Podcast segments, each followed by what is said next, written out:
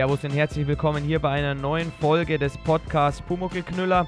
Wir sind mittlerweile bei Fernsehfolge Nummer 4 der Serie Meister Eder und sein Pumuckel, das Schlossgespenst. Erstausstrahlung 15. Oktober 1982. Wie ihr uns kennt, haben wir auch dieses Mal wieder einige versteckte Details gefunden, die wir euch natürlich hier nicht vorenthalten wollen und die ihr beim nächsten Mal anschauen dieser Folge dann auch wieder suchen könnt. In diesem Sinne, es gibt mehr als sichtbar ist. Und hier ist der Sebastian. Viel Spaß bei dieser Folge Pumuckel und das Schlossgespenst. Die Folge beginnt mit dem bekannten Vorspann über den Dächern Münchens mit den gelben Schriften und dann sehen wir auch schon die uns bekannte Werkstatt von außen. Dabei sind zwei Einstellungen ganz kurz nacheinander zu sehen, wobei es da einige Unterschiede zwischen beiden Szenen gibt, auf die wir jetzt kurz eingehen wollen. Als erstes ist die Werkstatt von außen wieder vom Vorderhaus gefilmt, in der uns bekannten Einstellung eben. Dabei ist zu beachten, dass das Küchenfenster, der linke Flügel offen ist, beim Wohnzimmer vorne im linken Fenster von beiden der rechte Flügel leicht offen steht.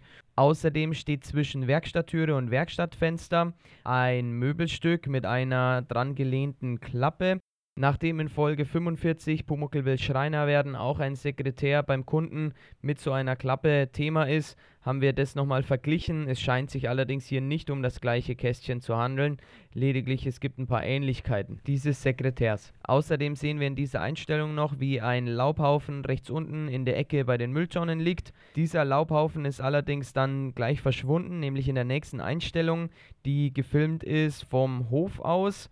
Dabei sehen wir den Meister Eder durchs Werkstattfenster an einer Sache hantieren. Die Werkstatt ist auch hell erleuchtet, das heißt, wir können ihn sehr, sehr gut sehen. Darauf soll auch das Hauptaugenmerk dieser Szene liegen. Nichtsdestotrotz, wenn man eben diese zwei Einstellungen direkt miteinander vergleicht, dann sieht man auch, dass das angesprochene Kästchen, also der Sekretär mit der Klappe, in dieser Einstellung jetzt ein Stückchen näher ans Werkstattfenster rüber nach rechts gerückt ist, vermutlich damit er da nochmal besser zur Geltung kommt, als wie er ursprünglich stand, nämlich in der vorhergangenen Einstellung. Vorne links im Bild sehen wir noch einen zusammengestutzten Baum, der an der Kellertreppe zum Vorderhaus steht. Und oben links im Bild sehen wir ein Fenster, wovon eben der linke Flügel geöffnet ist. Hier handelt es sich vermutlich um das Küchenfenster, müsste vom Winkel her so sein. Wenn wir uns zurückerinnern an die gerade genannte Einstellung zuvor, ist es so, dass das Badfenster mit einem Flügel geöffnet war. Also glauben wir, und so müsste es auch vom Winkel her sein, wie eben die Kamera hier filmt, dass hier eben auf die Schnelle das offene Fenster noch angepasst wurde. Warum auch immer. Fakt ist, es ist hier doch einiges verändert zwischen diesen zwei Einstellungen, wie wir es eingangs ja schon erwähnt hatten. Durch das Werkstattfenster können wir dann meist eh dann nach rechts gehen sehen und er scheint auch irgendwas in der Hand zu halten. So ist es dann auch in der folgenden ähm, Szene, dass wir den ähm, Meister Eder dort eben sehen, wie er am Kästchen dann dabei ist, die Schaukel für den Pumuckel aufzuhängen. Pumuckel trällert auch wieder gut gelaunt sein bekanntes Lied, wenn der Sturmwind in die Segel bläst und dann erfolgt ein Schnitt und wir sehen die Werkstatt eben von innen, wo der Meister Eder genau dabei ist, eben die Pumuckel-Schaukel an dem Hängekästchen aufzuhängen, wo sie dann später auch hängen wird. Ganz schön anzuschauen ist, als der Meister Eder dem Pumuckel den kleinen Finger als Hilfestellung gibt und reicht, damit der eben aus der noch zur Seite stehenden Schaukel aussteigen kann, damit der Meister Eder eben dann die Schaukel direkt noch an Ort und Stelle platzieren kann.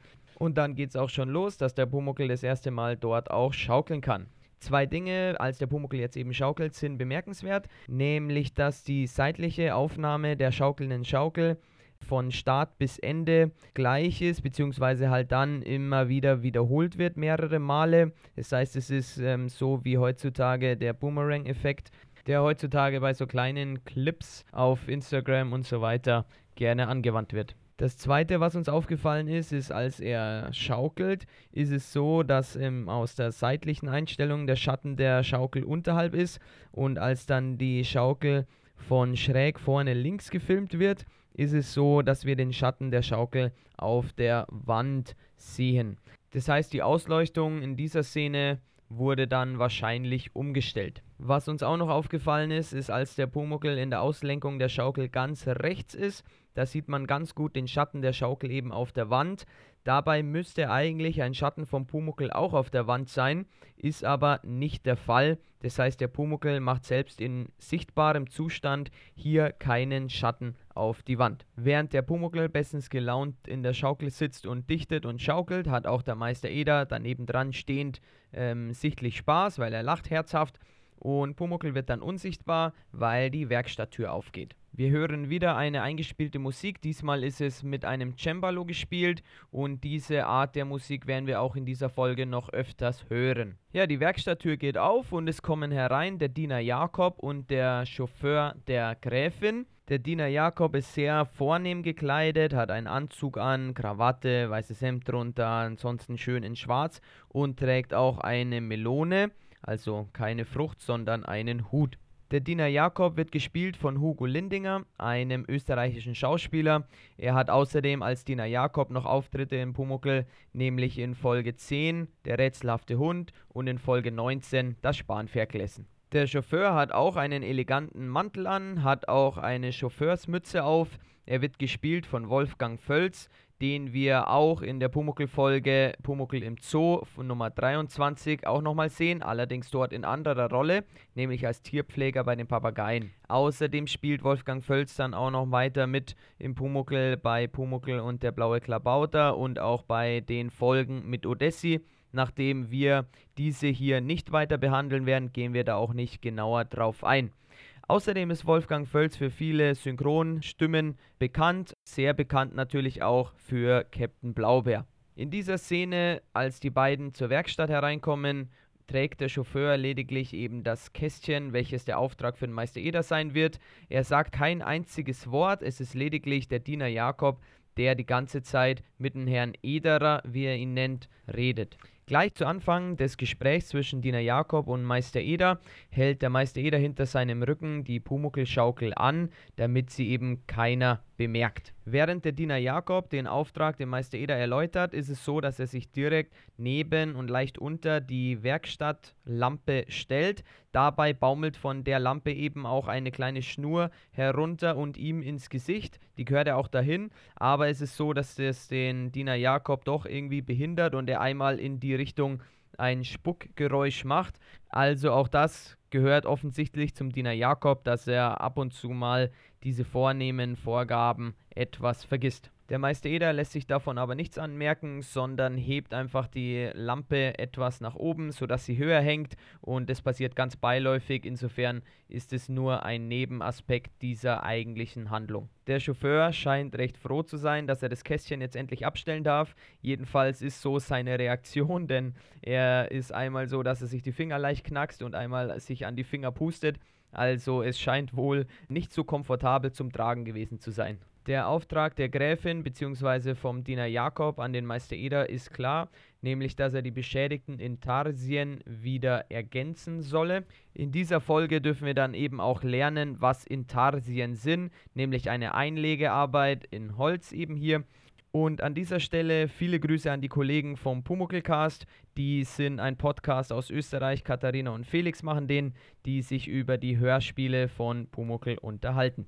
Diener Jakob und der Chauffeur verlassen dann die Werkstatt. Da ist es so, dass wir auch wieder das Medizinschrankerl mit roten Kreuzaufkleber sehen, das über dem Telefon hängt. Bemerkenswert ist auch noch, als die beiden rausgehen, einmal macht der Chauffeur einen sehenswerten Nicker zum Abschied sozusagen. Also er sagt auch nicht Wiedersehen oder für Gott, sondern er ja, macht es über eine Geste und spricht nicht. Und als die beiden rausgehen, auch noch als äh, Anmerkung, sie beiden lassen beide Türen, also die Werkstatttüre und auch die Haustür vorne, sperrangelweit offen und halten es scheinbar nicht für nötig, die Türen zu schließen. Meister Eder lässt dann über Diener Jakob auch noch schöne Grüße an die Frau Gräfin ausrichten, also scheinbar kennen sich die beiden irgendwoher.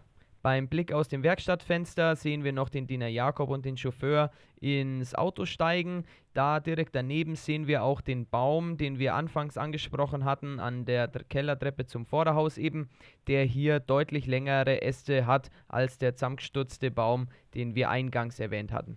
Ob der Sekretär, den wir anfangs in der Außenansicht der Werkstatt noch gesehen haben, ob der tatsächlich noch dasteht, können wir leider nicht genau sehen, denn es ist verdeckt hinter der Wand Pumuckl wird jetzt wieder sichtbar und im unsichtbaren Zustand hat er sehr genau zugehört. Jedenfalls hat er sich einige Wörter gemerkt, die im Gespräch soeben vom Diener Jakob auch genannt wurden und er mischt die jetzt koboldhaft durcheinander, macht auch lustige Sätze damit und fragt dann auch schlussendlich den Meister Eder, was denn eigentlich Intarsien sind.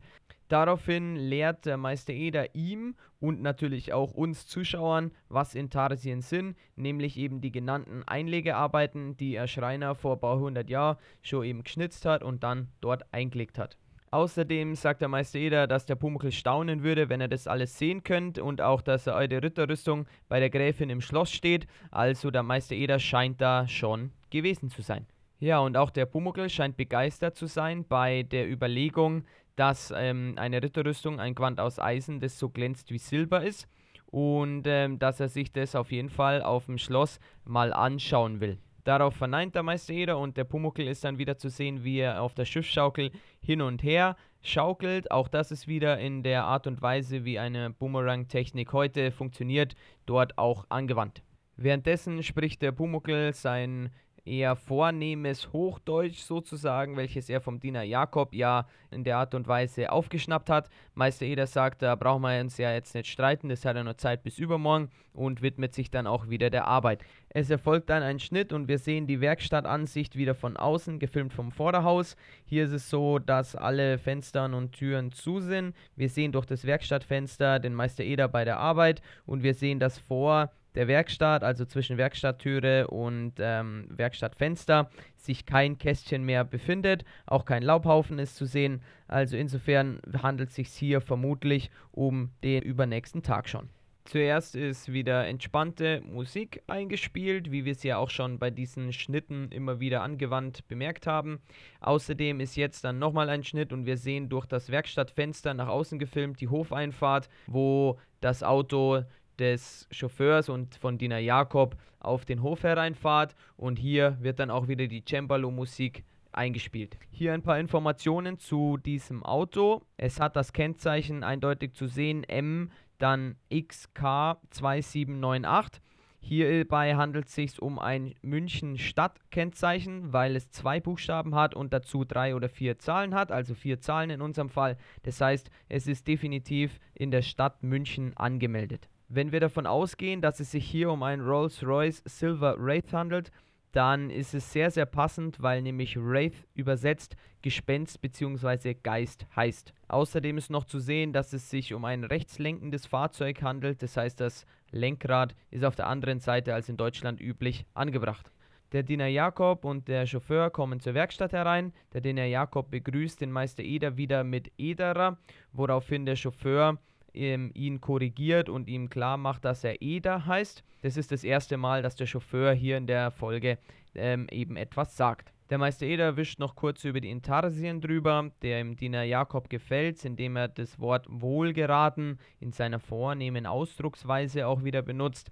Der Chauffeur freut sich sehr drüber, dass der Meister Eder ihm dann auch beim Raustragen hilft. Und bevor er anpackt, wirft er noch einen vielsagenden Blick dem Diener Jakob zu und dann gehen beide voran mit der Kommode raus zur Werkstatttür Richtung Auto.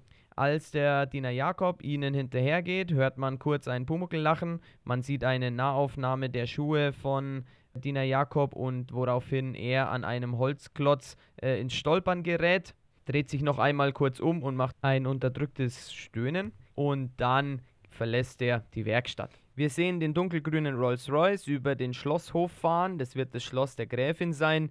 Wir hören auch wieder die Cembalo-Musik eingespielt. Die Hofeinfahrt ist grün überwachsen, ansonsten sind die Wände alle schön weiß. Und mit einem leichten Quietschen bleibt der Rolls-Royce dann auch vor der Eingangstüre stehen. Es erfolgt ein Schnitt, wo wir die Außenfassade nochmal von dem Schloss sehen. Und dann sind wir auch schon im Schlossinneren. Zum Schloss selber können wir folgendes sagen, nämlich dass gedreht wurde auf Schloss Isaeck in Wang bei Moschburg.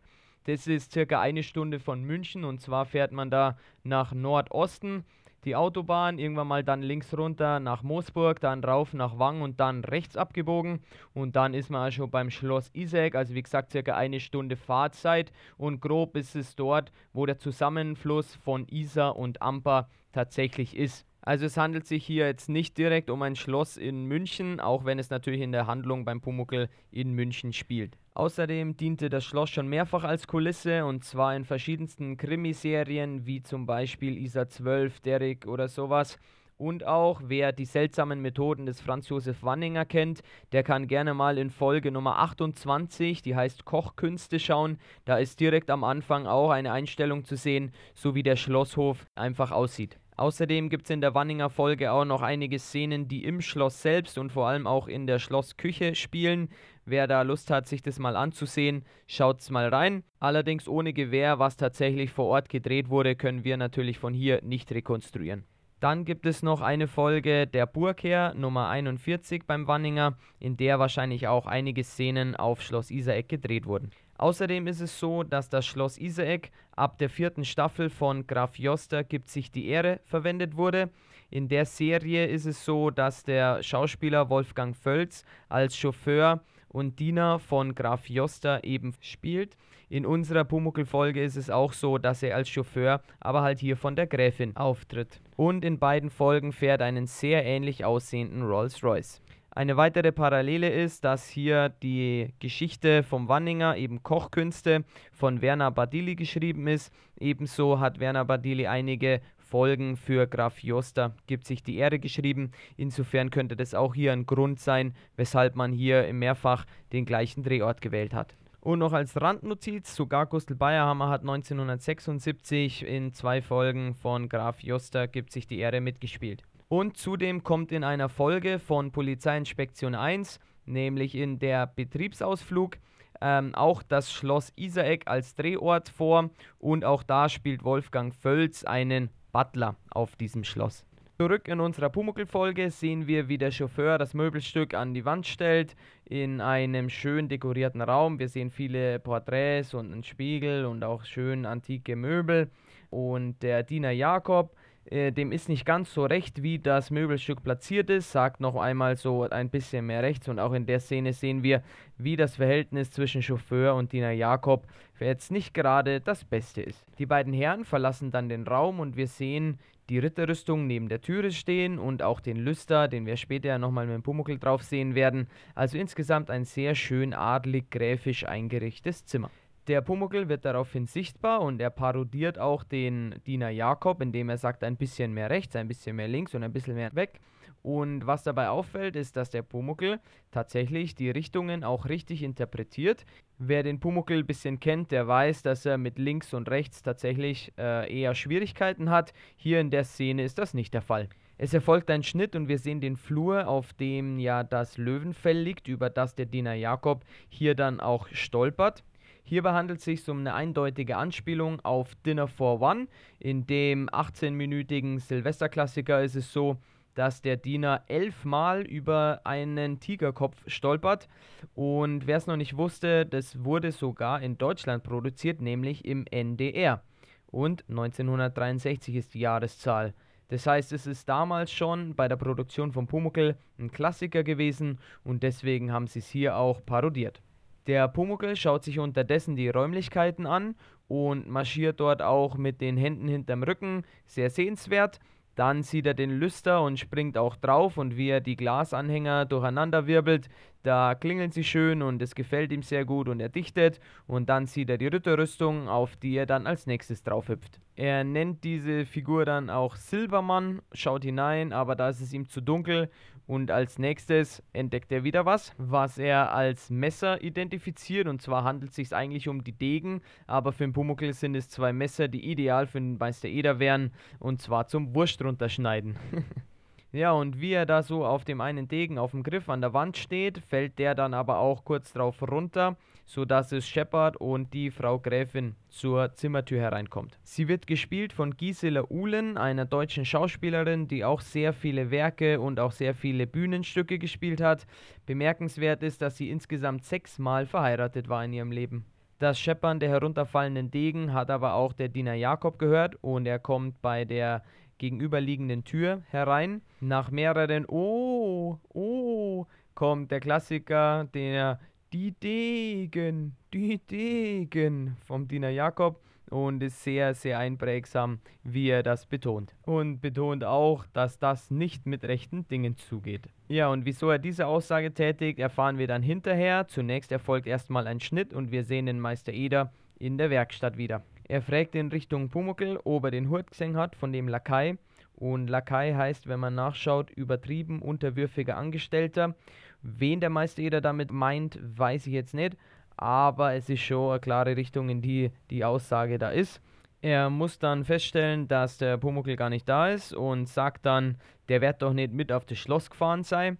Und auch da ist wieder so, dass die Aussage vom Meister Eder natürlich genau im Gegenteil tatsächlich passiert. Im Hintergrund sieht man ganz gut die Wand, in der die ganzen Hobel vom Meister Eder aufgehangen sind und auch anfangs dieser Szene sortiert er verschiedene Pfeilen in die Fächer ein. Also hier kann man ganz gut sehen, was in der Ecke eigentlich ist. Diese Ecke sieht man in den Szenen in der Werkstatt meistens nur im Hintergrund und nicht so genau wie hier. Ob das chronologisch hier so an der richtigen Stelle in der Folge ist, sei mal dahingestellt. Inhaltlich passt es natürlich gut, als dass eben der Meister Eder jetzt feststellt, dass der Pumuckel fehlt und ähm, der Pumuckel auf dem Schloss gut angekommen ist. Rein von der Logik her ist es aber eigentlich sinnvoller, als dass eben der Meister Eder doch frühzeitig, nachdem die beiden Herren mit dem Möbelstück losgefahren sind, dann feststellt, dass ihm der Kobold abgeht und dass er dann ähm, wahrscheinlich zu dem Zeitpunkt, wie wir gerade die Szene mit Meister Eder gesehen haben, dass der Pumuckl da wahrscheinlich irgendwo gerade auf der Fahrt ist und noch nicht so im Schloss angekommen ist, wie wir die Szenen auf dem Schloss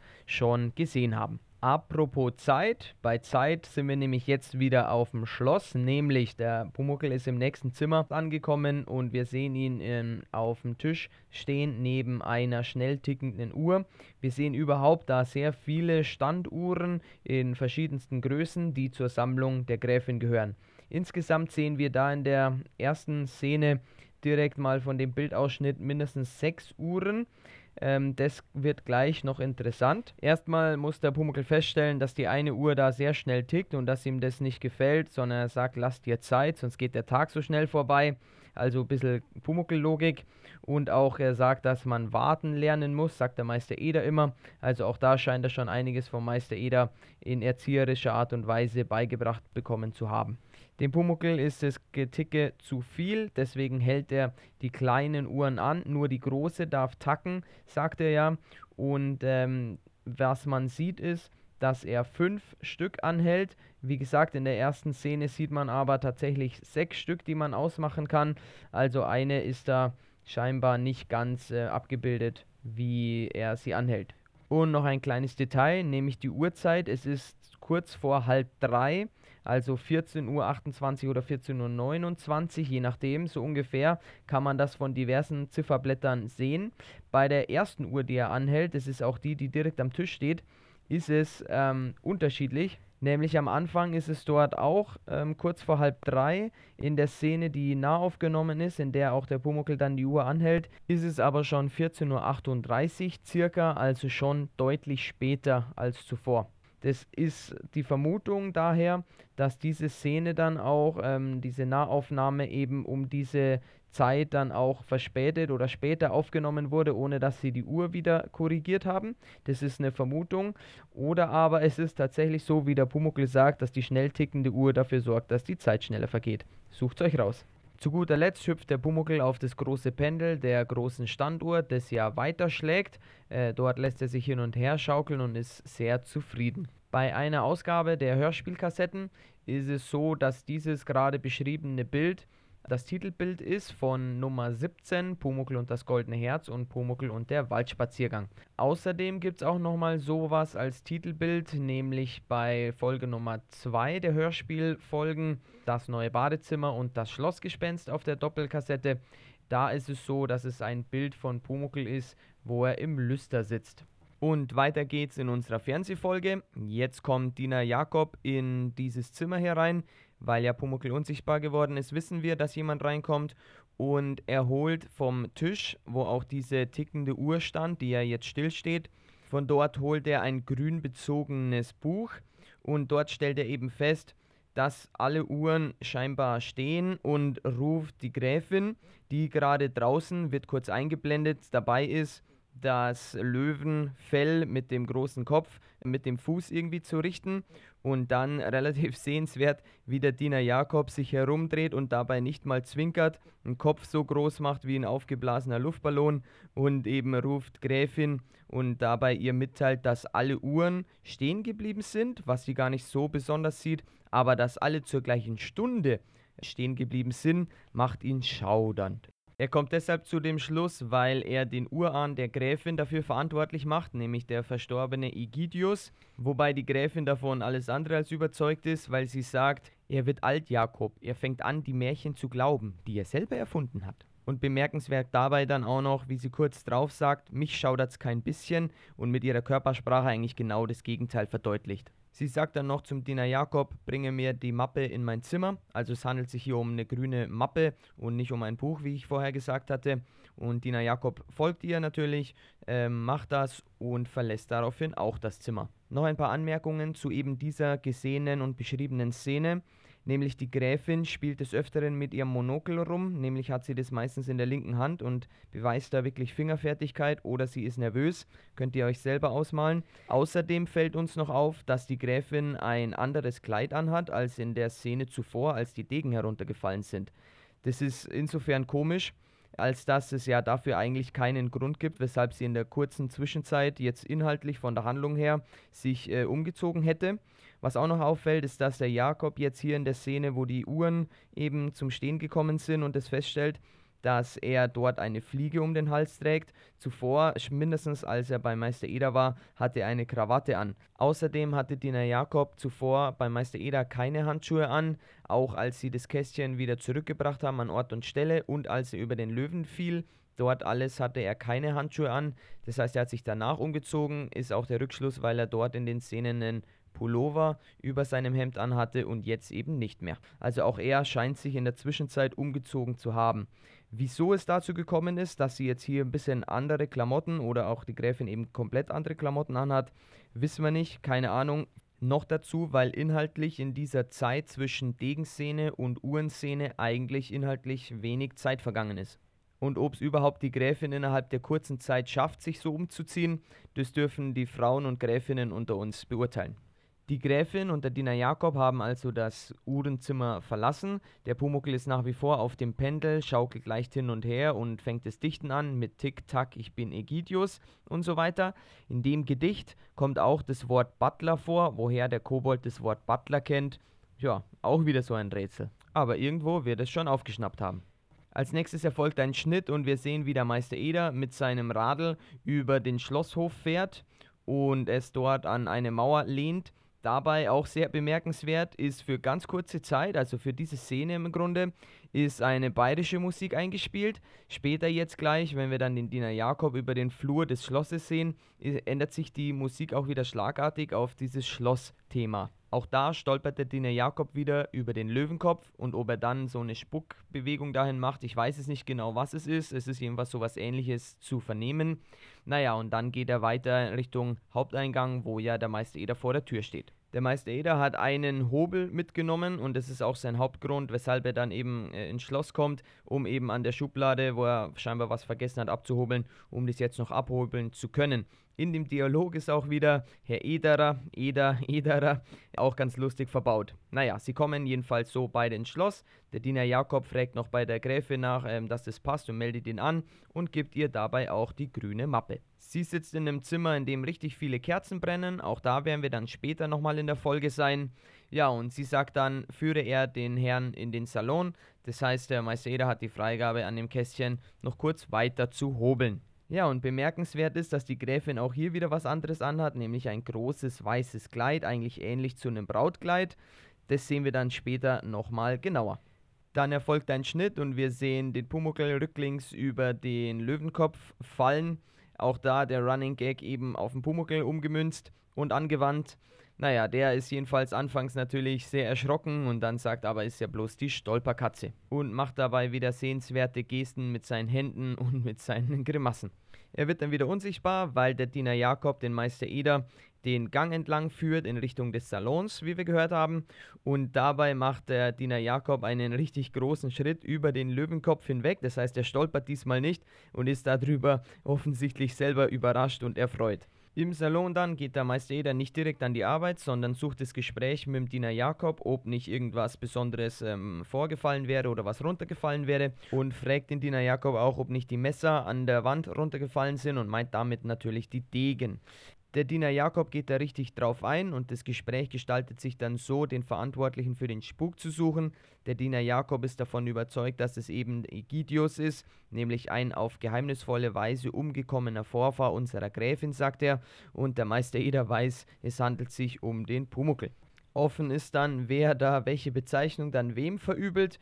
Naja, und während sie da so im Gespräch sind, ähm, hört man dann die Gräfin an der Eingangstür zu dem Salon und sie macht sich ein bisschen lustig über die Diskussion der beiden älteren Herren. Ähm, sie hat auch eben hier ganz gut zu sehen eben das weiße Kleid, was wir vorhin angesprochen haben, an und sie hat das Monunkel wieder um den Hals hängen, mit dem sie auch wieder mit einer Hand an dem rumspielt. Rechts hinterhalb der Gräfin steht die Köchin, sie wird gespielt von Margot Mahler, auch eine bekannte bayerische Schauspielerin, die auch viele Auftritte, zum Beispiel im Tatort, im Königlich Bayerischen Amtsgericht, in eine Folge Graf Joster mitgespielt hat.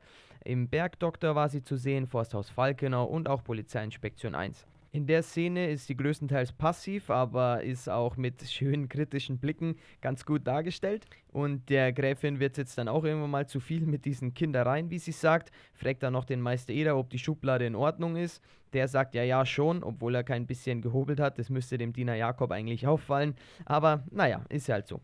Während der Meister Eder vom Kästchen hinten seinen Hut holt, ruft er auch noch den Pumuckel und möchte, dass der eben mitkommt. Nachdem er ja nicht alleine den Pumuckel hier suchen darf, kann er ihn natürlich auch nicht sichtbar sehen. Und dementsprechend macht es sich da schon ein bisschen lächerlich, was dann auch äh, die Gräfin dazu veranlasst, aber Herr zu sagen und der Diener Jakob Ederer. Ja, und ähm, da steht der Meister Eder schon sauber dumm da, aber sagt dann auch, ja gut, er geht, aber er ist an nichts schuld. Ja, und so geht er dann alleine Richtung Ausgang. Der Diener Jakob äh, geht ihm dann hinterher, um ihn eben rauszubringen. Äh, ist dabei aber noch kurz entgeistert, weil er oben im Kronleuchter das Geklingel hört, was der Pumuckl ja verursacht, weil der da drin sitzt. Und so endet diese Szene.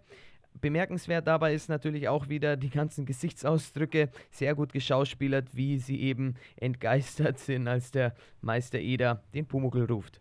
Auch noch eine Kleinigkeit, dass eben die Gräfin zur Köchin sagt, ich muss dringend wegfahren und so ganz wohl scheint ihr da tatsächlich nicht zu sein.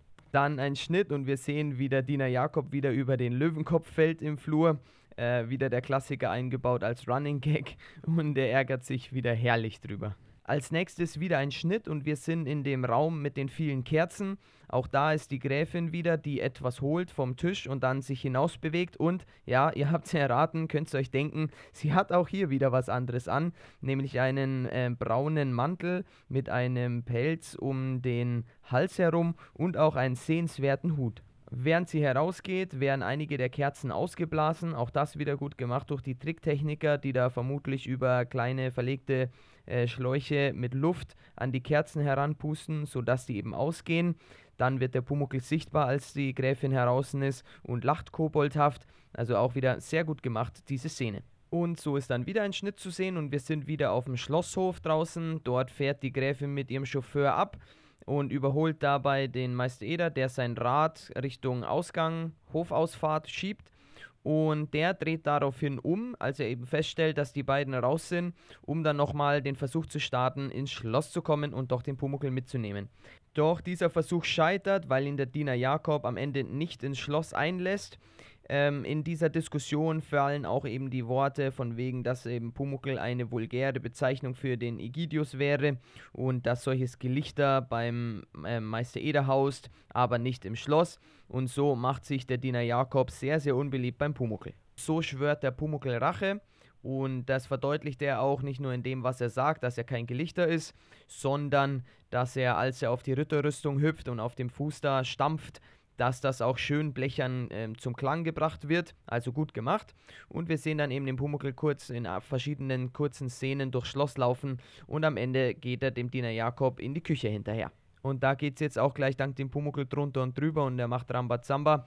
Es beginnt so, dass die Köchin dem Diener Jakob Kaffee einschenkt, der Pumuckl den Diener Jakob zwickt und dann die Kaffeetasse runterwirft, was der natürlich nicht war, aber die Köchin fragt, ja, wie haben sie denn das jetzt gemacht, so in die Richtung. Dann ist das Thema schon, dass es ein Gespenst vielleicht war und sie solle doch den Putzlumpen holen, meint dann der Diener Jakob. Das macht sie auch, aber der Putzlumpen ist einfach nicht da, weil der Pumuckl verzogen hat. Dann soll sie Besen und Schaufel holen, weil der Diener Jakob das halt dann als sinnvoll erachtet. Das macht sie dann auch und stellt dann fest, dass das Knie, also die Hose vom Diener Jakob voller Butter ist. Der meint darauf, ob sie kein Fleckmittel hat. Äh, das sagt sie aber, dann soll er selber holen. So, und dann äh, möchte er oben vom Regal so eine braune Flasche runterholen. Die fällt aber dann schon runter, bevor er überhaupt hinkommt. Und dann meint sie, ja, schmeißt das Benzin auch noch runter. Und wenn sie den Putzlumpen jetzt nicht findet, dann wird es narrisch. Ja, der Putzlumpen ist aber dann tatsächlich hinter ihre Füße, weil der Pumuckl ihn dahin gezogen hat. Daraufhin äh, glaubt sie auch schon an Gespenster. Und der Diener Jakob meint, na, lieber doch an Kobolde. Wird dann auch nochmal richtig gezwickt und er findet es dann eben sinnvoller, den Meister Eder zu kontaktieren. Also ist es auch so im Sinne vom Pumuckl, dass der jetzt eher an den Kobold glaubt, in dem Fall, als wie an den Ägidius. Auch noch eine witzige, ein witziges Detail ist, dass dann noch ein Semmelstück in die Tasse der Köchin wandert, natürlich vom Pumuckl, und sie dann am Ende, als sie draus trinkt, auch wieder einen herrlichen Gesichtsausdruck drauf hat. Hier noch eine Kleinigkeit, die uns mal wieder aufgefallen ist. Im Hintergrund sehen wir eine Uhr hängen, die 17.15 Uhr zeigen müsste. Das war die Küchenszene im Schnelldurchlauf. Dabei auch wieder auffällig, die Tricktechniker haben wirklich hervorragende Arbeit geleistet, dass das alles recht realistisch aussieht. Das heißt, wenn man nicht explizit darauf achtet, passiert das alles recht logisch. Diese Sachen, die da wie von Geisterhand oder wie von Pumuckelhand eben runterfallen. Und darüber hinaus diese Szene auch noch sehr amüsant aufgrund des Dialogs zwischen der Köchin und von Dina Jakob. Dann erfolgt ein Schnitt und wir sind wieder in der Schreinerwerkstatt von Meister Eder, wo die Tür aufgeht und der Diener Jakob hereinkommt und die beiden reden drüber und es stellt sich dann am Ende raus, ja, dass der Meister Eder im Endeffekt mitkommen muss und er darf über die Räumlichkeiten des Schlosses verfügen, um eben den Diener Jakob von dem Gelichter zu befreien, so sagt der Meister Eder. Ja, und so geht der Meister Eder dann auch mit dem Diener Jakob mit. Wie der Diener Jakob hierher gekommen ist, wissen wir nicht. Ähm, es ist so, dass der Meister Eder ganz am Ende der Folge ja dann mit dem Pumuckl in der Tasche zu Fuß den Schlosshof verlässt. Also er ist wahrscheinlich nicht mit dem Fahrrad gefahren. Ob er dann öffentlich gefahren ist oder vielleicht mit dem Chauffeur jetzt hier, der Diener Jakob, in die Werkstatt gefahren ist, wissen wir an der Stelle nicht, wird uns auch nicht gezeigt. Übrigens hat hier der Diener Jakob auch wieder eine Krawatte an und auch im Folgenden, als sie das Schloss dann betreten, hat er auch die Krawatte an. Also vielleicht handelt es sich hier auch um sein Ausgeh-Outfit, wenn wir so wollen. Ja, und so sind wir auch schon in der nächsten Szene, nämlich der Diener Jakob und der Meister Eder betreten das Schloss und dort sehen wir an der einen Seite im Hintergrund auch die eine Ritterrüstung stehen. Die Köchin geht gerade Richtung Einkaufen und gibt dem Diener Jakob Bescheid, gut, dass sie kommen. Und dann bewegt sich die Ritterrüstung im Hintergrund und die Köchin schreit richtig laut auf äh, verlässt dann auch Richtung Ausgang eben die Szene und ruft den beiden eben noch zu, ich lasse sie dann besser allein bei der Gespensterjagd. Und schon kurz darauf fällt die gesamte Ritterrüstung nach vorne hin um und der Diener Jakob hat auch richtig Angst und äh, ruft Egidius. Ja, und so verlässt der Diener Jakob dann nach eben Überzeugungsarbeit vom Meister Eder das Schloss, sodass der Meister Eder dann alleine im Schloss umhergehen kann und den Pumuckl suchen kann. Ja, und er findet ihn dann auch. Da ist dann noch ein kurzer Schnitt, wie man Meister Eder durch den Gang gehen sieht. Und dann sieht man ihn, wie er dann eben den Pumuckl im Lüster findet. Da ist dann auch der nächste Dialog zwischen beiden, dass eben der Pumuckl ja kein Gelichter ist, wenn er zwischen Lichtern sitzt oder doch. Naja, und so überredet der Meister Eder dann den Pumuckl eben vom Lüster herunterzukommen und mit dem Meister Eder eben mit nach Hause zu kommen. Als der Meister Eder auf offener Handfläche den Pumuckl runter Richtung seiner Tasche eben hebt, ist auch noch ganz gut zu sehen, wie einmal der Pumuckl fast das Gleichgewicht ähm, verliert und dabei richtig nach hinten mit den Armen rudert. Auch das wieder ein kleines sehenswertes Detail, ebenso witzig wie der Pumuckl eben in die Seitentasche vom Meister Eder einsteigt. Dabei auch recht stolz rausschaut und auch bitte fürnehmen das Ganze möchte. Ja, und dann ein weiterer Schnitt und wir sehen den Diener Jakob, der am Schlosshof steht, irgendwo in die Luft schaut und mit den Fingern auf seinem Hut, seiner Melone da rumtrommelt und beobachtet dann auch den Meister Eder, wie er aus dem Schloss herauskommt und den einen Arm schützend über dem Pumuckel, über der Tasche hält, aber das sieht natürlich mit dem unsichtbaren Pumuckel drin sehr, sehr unnatürlich aus, diese Handhaltung. Das fällt ihm natürlich auch sofort auf. Dabei gibt es natürlich auch wieder ein besonderes Vorkommnis und zwar ist es, als der Diener Jakob da genauer hinschaut zu der Tasche, in der ja der Pumuckel drin sitzt, zwar unsichtbar, aber wir wissen ja, er sitzt drin, dass da der Pumuckel laut und deutlich Huibu schreit, woraufhin der Diener Jakob zusammenzuckt. Huibu, da gibt es auch einen Zusammenhang zum Pumuckel, nämlich zum Hans Klarin besser gesagt. Der war nämlich in der Hörspielreihe Huibu von 1969 an eben der Sprecher des dortigen äh, Schlossgespenst, das heißt dort auch Huibu. Außerdem gab es Huibu als Film im Jahr 2006 rausgekommen, von Bully Herbig gemacht und auch dort spielt der Hans Klarin mit. Dort ist er allerdings als Schauspieler der Schlossdiener in diesem Film und bemerkenswert dabei ist auch noch, dass es seine letzte Filmre äh, Filmrolle war. Schließlich ist er gestorben im August 2005, kurz nach Ende der Dreharbeiten für diesen Film, der eben dann 2006 rauskam. Zurück in der Pumuckl-Folge. Da ist es so, dass sich der Diener Jakob jetzt eben dem Meister Eder zu Dank verpflichtet zeigt und sich dann auch wieder in Richtung Schloss eben bewegt. Das Ganze mit einem leicht schreckhaften Blick in Richtung der Tasche vom Pumuckel. Der Meister Eder geht dann mit dem Pumuckel in der Tasche Richtung Hofausfahrt und beide machen sich in ihrer Ausdrucksweise, wie sie miteinander reden, nochmal deutlich über den Diener Jakob lustig. Der Meister Eder lacht auch wieder herzhaft, genauso wie der Pumuckel. Einmal macht er auch so einen Kreisel, also so eine Art Pirouette und dann verschwinden beide in der dunklen Hofausfahrt, wo die grünen Pflanzen drüber wuchern. Während die beiden so laut lachen, ist auch im Hintergrund auch wieder die bekannte Musik mit dem Cembalo-Stil zu hören. Und es bleibt auch so, weil jetzt der Abspann erfolgt. Und der Hintergrund für diesen Abspann bleibt auch diese Schlossausfahrt mit den grünen Pflanzen. Anders als in den drei Folgen zuvor, in denen ja die Haupthandlung und auch die letzte Szene in der Werkstatt gespielt haben, da war der Abspann natürlich die Werkstatt von außen eben der Hintergrund dazu. Hier ist es eben anders, weil die letzte Szene eben hier auf dem Schlosshof gespielt hat. Naja, im Weiteren folgt dann eben der restliche Abspann, weiter auch mit dieser schönen, passenden Musik zu dieser Szene. Ja, und so endet dann auch eben diese vierte Folge vom Pumuckel, Pumuckel und das Schlossgespenst. Ja, insgesamt finden wir, es ist eine sehr unterhaltsame Folge, viele Anspielungen drin verpackt, viele Dialoge, die man auch mit einigen Redewendungen da sehr gut garniert hat. Also wirklich schön zum Anschauen. Und wenn ihr es wieder anschaut, dann schaut mal, ob ihr auch unsere genannten Details so wiederfindet und denen auch entsprechen könnt. Ihr wisst ja, es gibt mehr als sichtbar ist, ist unser Motto. Deswegen dürft und sollt ihr uns auch Feedback senden, zum Beispiel über unsere E-Mail-Adresse info at pumuckel-knüller mit ue geschrieben.de oder auch auf unseren sozialen Netzwerken wie Twitter, Instagram und Facebook. Und ansonsten, wer uns noch nicht abonniert hat, jetzt höchste Zeit hier den Button zu drücken. Und ebenso cool wäre es natürlich, wenn ihr uns weiterempfehlt und über uns sprecht. Ich sage schon mal ein Dankeschön und wir hören uns hoffentlich bei der nächsten Folge wieder, wenn es um die abergläubische Putzfrau geht, mit wieder richtig witzigen Dialogen dann versehen, worauf wir uns jetzt schon freuen können. An dieser Stelle jetzt ein Servus von meiner Seite, das war der Sebastian vom Pumuckelknüller. Danke fürs Zuhören, bis zum nächsten Mal. Thank you.